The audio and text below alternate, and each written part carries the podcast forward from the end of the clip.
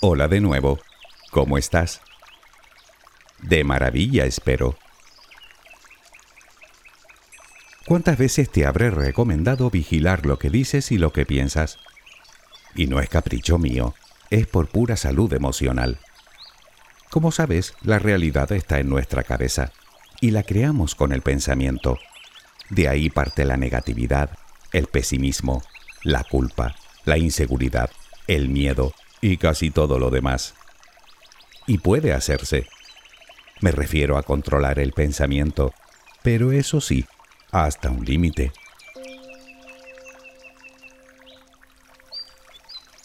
A veces no podemos evitar que nos venga a la cabeza un pensamiento absolutamente disparatado o estrafalario.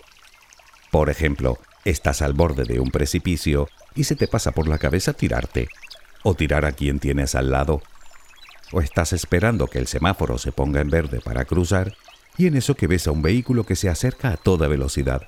Lo miras y se te pasa por la cabeza dar dos pasos hacia adelante.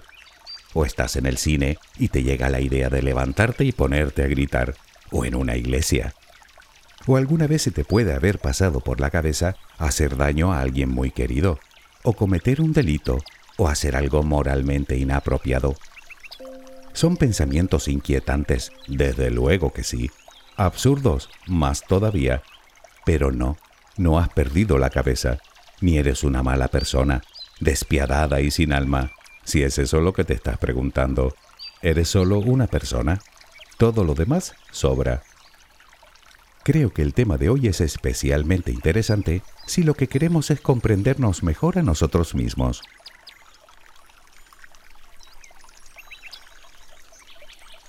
¿Sabías que según afirman los neurocientíficos, el 50% de nuestros pensamientos son espontáneos y que no responden a estímulos reales? Y no me refiero solo a pensamientos absurdos o retorcidos del tipo de los anteriores, sino al recuerdo de un fracaso, o de un error, o de una situación vergonzosa o traumática. De hecho, cualquier experiencia negativa del pasado puede hacer que aparezcan estos pensamientos son lo que llaman pensamientos intrusivos, en este caso negativos, porque también hay que decir que los hay positivos y agradables. Aparecen sin venir a cuento, sin conexión con el resto de pensamientos, y se llaman intrusivos precisamente por eso, porque son intrusos que llegan a nuestro consciente sin ser llamados. Pues resulta que todos tenemos o hemos tenido pensamientos de este tipo, lo que quiere decir es que a priori no llegan ni a la categoría de problema. Aunque en honor a la verdad, sería mejor decir que tienen una parte buena y otra mala. Si no, no estaríamos hablando de ellos.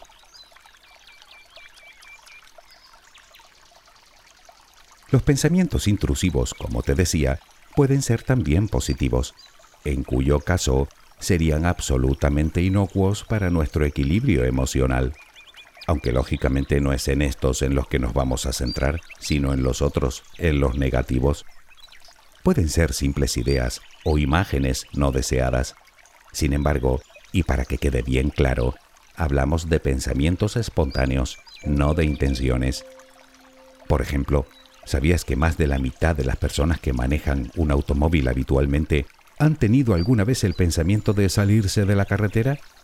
Y otras de tirarse desde el vehículo en marcha. Pero las extravagancias no terminan ahí. Tener relaciones sexuales inaceptables, robar algo, saltar de un lugar elevado, hacer daño a un familiar. Quien no ha tenido uno, ha tenido el otro. Esto nos viene a decir que es muchísimo más habitual de lo que solemos creer. Y para más información te diré que existen de tres tipos, los agresivos, los sexuales y los blasfemos. Como ves, están hasta tipificados.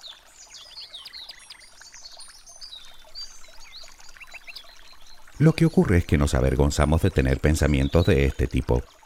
Creemos que no dicen nada bueno de nosotros, así que los guardamos en secreto de tal manera que no se enteran ni las piedras. Deducimos que estos pensamientos pueden significar que llevamos a un ser terrible en nuestro interior, lo cual nos lleva a preocuparnos. Pero no es así simplemente no podemos evitarlo. Insisto en que todos los seres humanos hemos tenido pensamientos de esta índole, y es solo que nuestro cerebro se encuentra, como dicen algunos, en modo predeterminado, divagando, lo que llaman la mente errante. Es más, el pensamiento espontáneo no solo está relacionado con una salud mental positiva, sino que son útiles porque nos ayudan a adaptarnos a nuestro entorno y son básicos para la creatividad y la resolución de problemas. Tanto es así que algunos afirman que al menos una parte de nuestro desarrollo tecnológico podría tener su origen en este tipo de pensamientos, completamente espontáneos, es decir, intrusivos. Claro que ahora te estarás preguntando cómo va a ser positivo que se te pase por la cabeza cometer un auténtico disparate. Bueno, en realidad, la mayoría de las veces y en circunstancias normales, esos pensamientos tan perturbadores llegan a nuestro cerebro precisamente porque no queremos actuar de esa manera. Son lo contrario de nosotros. Digamos que es lo más inapropiado que podemos llegar a imaginar. Por lo tanto, está íntimamente relacionado con el grado de imaginación de cada individuo.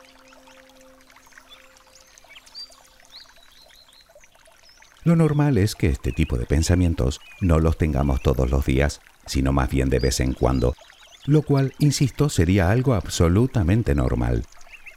El problema es cuando son recurrentes, porque podrían responder a múltiples motivos. Para empezar, pueden ser síntomas de distintos trastornos, como el trastorno por estrés postraumático o el trastorno obsesivo compulsivo, trastorno de hiperactividad y déficit de atención, o trastorno de la alimentación, o como resultado de la llamada depresión posparto. También son frecuentes cuando sentimos ansiedad generalizada, o cuando sufrimos demasiado estrés, o por un sentimiento desmesurado de culpa, o por depresión, o por cansancio y falta de sueño, o porque estamos atravesando una situación difícil en la vida, o incluso por una pérdida reciente.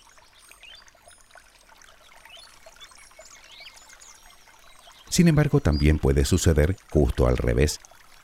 Quiero decir que algunos de estos trastornos mencionados pueden aparecer precisamente por no haber sabido manejar este tipo de pensamientos. Entramos en un bucle del que no podemos salir como cuando se te mete una canción en la cabeza de la que no te puedes librar, convirtiéndose en una verdadera obsesión. Pues así. El desgaste energético en dar vueltas a lo mismo una y otra vez es enorme, por lo que de entrada lo primero que te produce es puro agotamiento. Y si a ello sumamos que cada pensamiento negativo produce un sentimiento negativo, con la consiguiente caída de nuestro ánimo, apaga y vámonos. Dicho con otras palabras, cuando los pensamientos intrusivos negativos son persistentes, una de dos, o tienes un problema, o bien esos pensamientos te lo pueden estar creando. Por lo tanto, la pregunta es, ¿se pueden manejar los pensamientos intrusivos?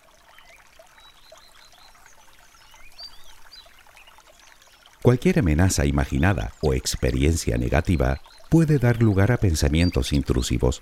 Eso es un hecho y también lo es que no tienes que preocuparte siempre y cuando no sean recurrentes.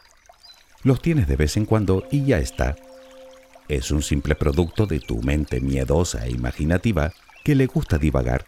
De hecho, es exactamente lo que prefiere hacer en todo momento. Pero si sientes que ese no es tu caso, como primera recomendación te daré la de siempre. Acude a un o a una profesional. No serías el primer caso ni serás el último y más en estos tiempos que corren, donde la COVID nos tiene el miedo metido en el cuerpo, con tanto sobreexceso informativo. No tienes por qué sufrir innecesariamente. Te interesará saber que existen métodos establecidos muy eficaces para combatir este tipo de conductas. Además, como comentamos antes, podría ser que dichos pensamientos no sean el problema en sí mismo, sino un síntoma de otra cosa que deberías tratar algo que un psicólogo detectará a buen seguro. Por lo tanto, y amén de esta primera sugerencia, la respuesta a la pregunta de si se pueden controlar es sí, claro que sí. Aunque podrías estar pensando que la solución más obvia es la supresión del pensamiento en cuestión. Evitarlo, así de simple. Huir de ellos. Ojalá fuera así y tratar de prevenirlos, peor aún. Y te lo demuestro muy fácilmente. hagamos un pequeño ejercicio que seguro que te sonará. ¿Preparados? Concéntrate y trata de no pensar en un oso polar verde. No pienses en él. En un oso polar verde no pienses. sí, ya, es completamente absurdo. Pues a eso me refiero. Terminarías entrando en una espiral viendo osos polares verdes por todos lados. Así que prevenirlos tampoco vale. ¿Y entonces qué hacer? Te preguntarás. A eso vamos.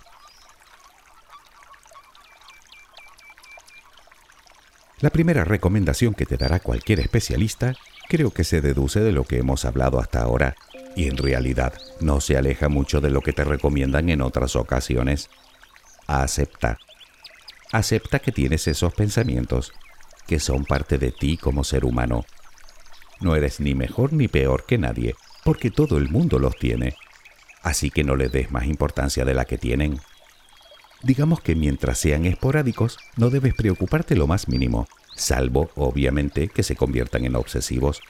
Ese es el momento en el que realmente debemos prestarles atención.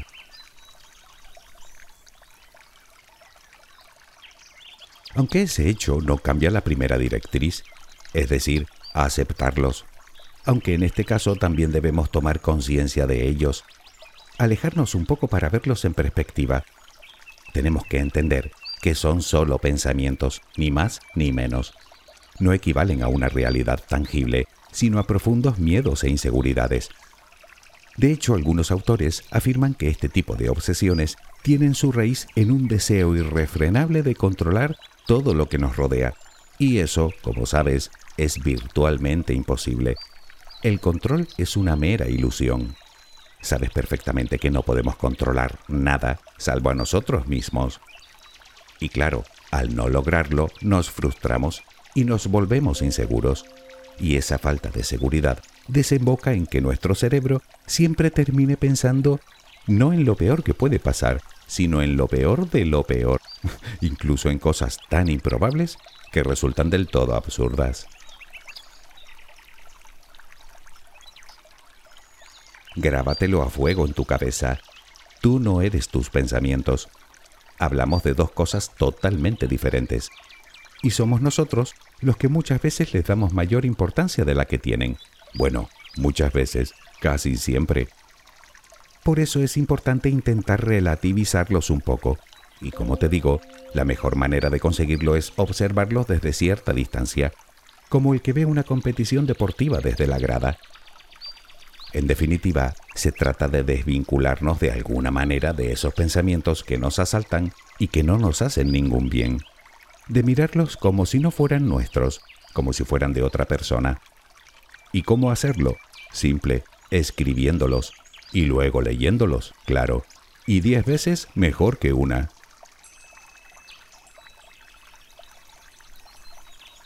Muy probablemente lo primero que verás es lo lejos que están esos pensamientos de la realidad y lo poco que te identificas con ellos.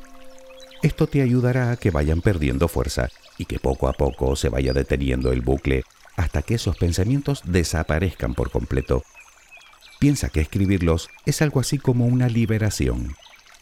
Muchos terapeutas te aconsejarán que dediques unos minutos a ello cada día, si puede ser a primera hora de la mañana, con el fin de intentar no pensar más en eso durante el resto del día. Y tiene bastante sentido. Imagina que una persona desea dejar una droga. La podemos llamar de muchas maneras, pero en el fondo es solo un hábito. Malo, sí, pero un hábito al fin y al cabo. Pues bien, imagina que en vez de abandonar de golpe dicha sustancia, debe ir reduciendo la dosis paulatinamente. ¿Crees acaso que los pensamientos no responden a un hábito? Te aseguro que el 90% de lo que pensaste hoy lo pensaste ayer y antes de ayer, y quién sabe cuánto tiempo lleves pensando las mismas cosas. De ahí que si quieres cambiar tú, sea imprescindible que antes empieces a cambiar tus pensamientos. Naturalmente esto no es algo que se consigue de forma instantánea, pero con algo de esfuerzo, trabajo y no nos olvidemos de un poco de paciencia, se consigue, te lo aseguro y si te pones en manos de un o una terapeuta, probablemente el periodo de recuperación disminuya considerablemente. Otra cosa que también podemos hacer es hablarlo con alguien. Ahora bien, esta moneda tiene dos caras. Por un lado está el natural desahogo que sentimos cuando lo verbalizamos a alguien, lo cual nos da cierta tranquilidad y sosiego momentáneo. Además, muy posiblemente, esa otra persona nos ayude a ver las cosas desde otro punto de vista, y eso siempre es bueno para nosotros.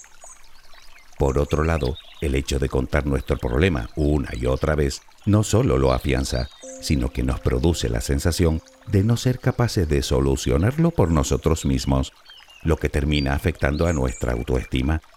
Y peor aún, podría estar incluso creándonos cierta dependencia interpersonal.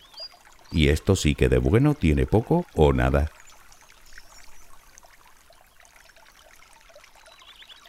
Las siguientes recomendaciones no solo te las dan los especialistas, te las doy yo por propia experiencia. Y por enésima vez me temo. La primera es el ejercicio físico regular. Sus beneficios son infinitos.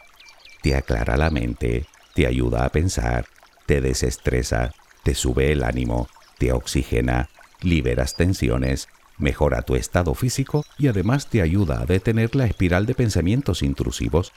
¿Se puede pedir más? Insisto, no hace falta que te partas en un gimnasio o correr una maratón todos los días.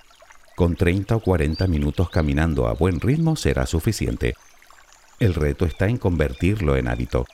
Una vez que lo consigas, te aseguro que no podrás dejar de hacerlo.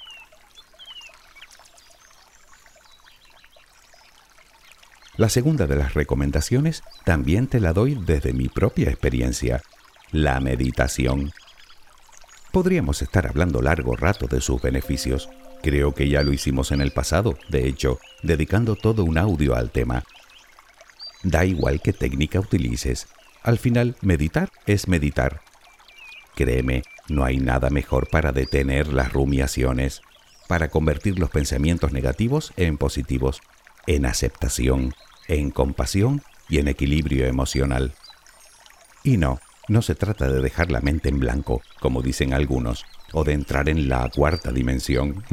Además, ¿eso qué es? Se trata de controlar la respiración y centrar tu mente en ella, o en un mantra, o en la luz de una vela. Dejar pasar tus pensamientos como el que ve pasar los troncos por el río desde la orilla.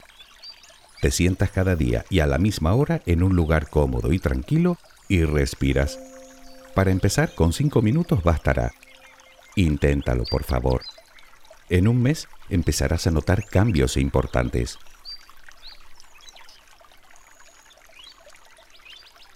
Me queda una recomendación que darte, una que también te he repetido hasta la saciedad.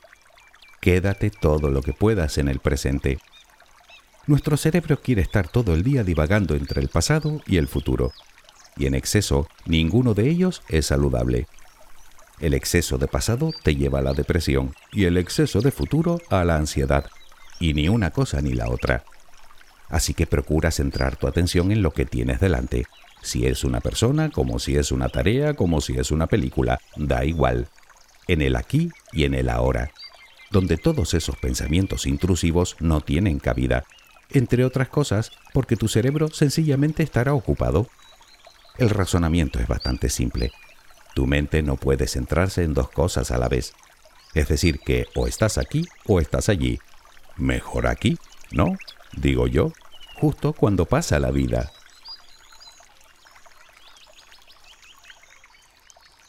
Poco más te puedo decir que no te haya dicho ya. Aprende a ser optimista. Empeñate en creer que todo va a salir bien. En visualizar en positivo. En cambiar esos hábitos de pensamiento que si bien un día pudieron ser necesarios, tal vez hoy ya no te sirvan para nada y estén obstaculizando tu avance y tu crecimiento. Y cuidado con las negaciones. No puedo, no soy capaz, no sirvo para nada, no soy digno, no merezco, no, no, no. Pues se acabó. Esos son memeses. Sí puedes, sí eres capaz, sí sirves, y para más de lo que crees sí eres digna o digno, sí mereces, sí con mayúsculas, y no dejes que nadie te diga lo contrario. Además, ya tienes a tu cerebro que está todo el día intentando manipularte, haciéndote creer cosas que no son ciertas, distorsionándote la realidad, como para que venga otra persona a hacerlo también. De eso nada. En fin, creo que por un momento me alteré. Pero ya se me pasó. Espero que tengas una luminosa jornada.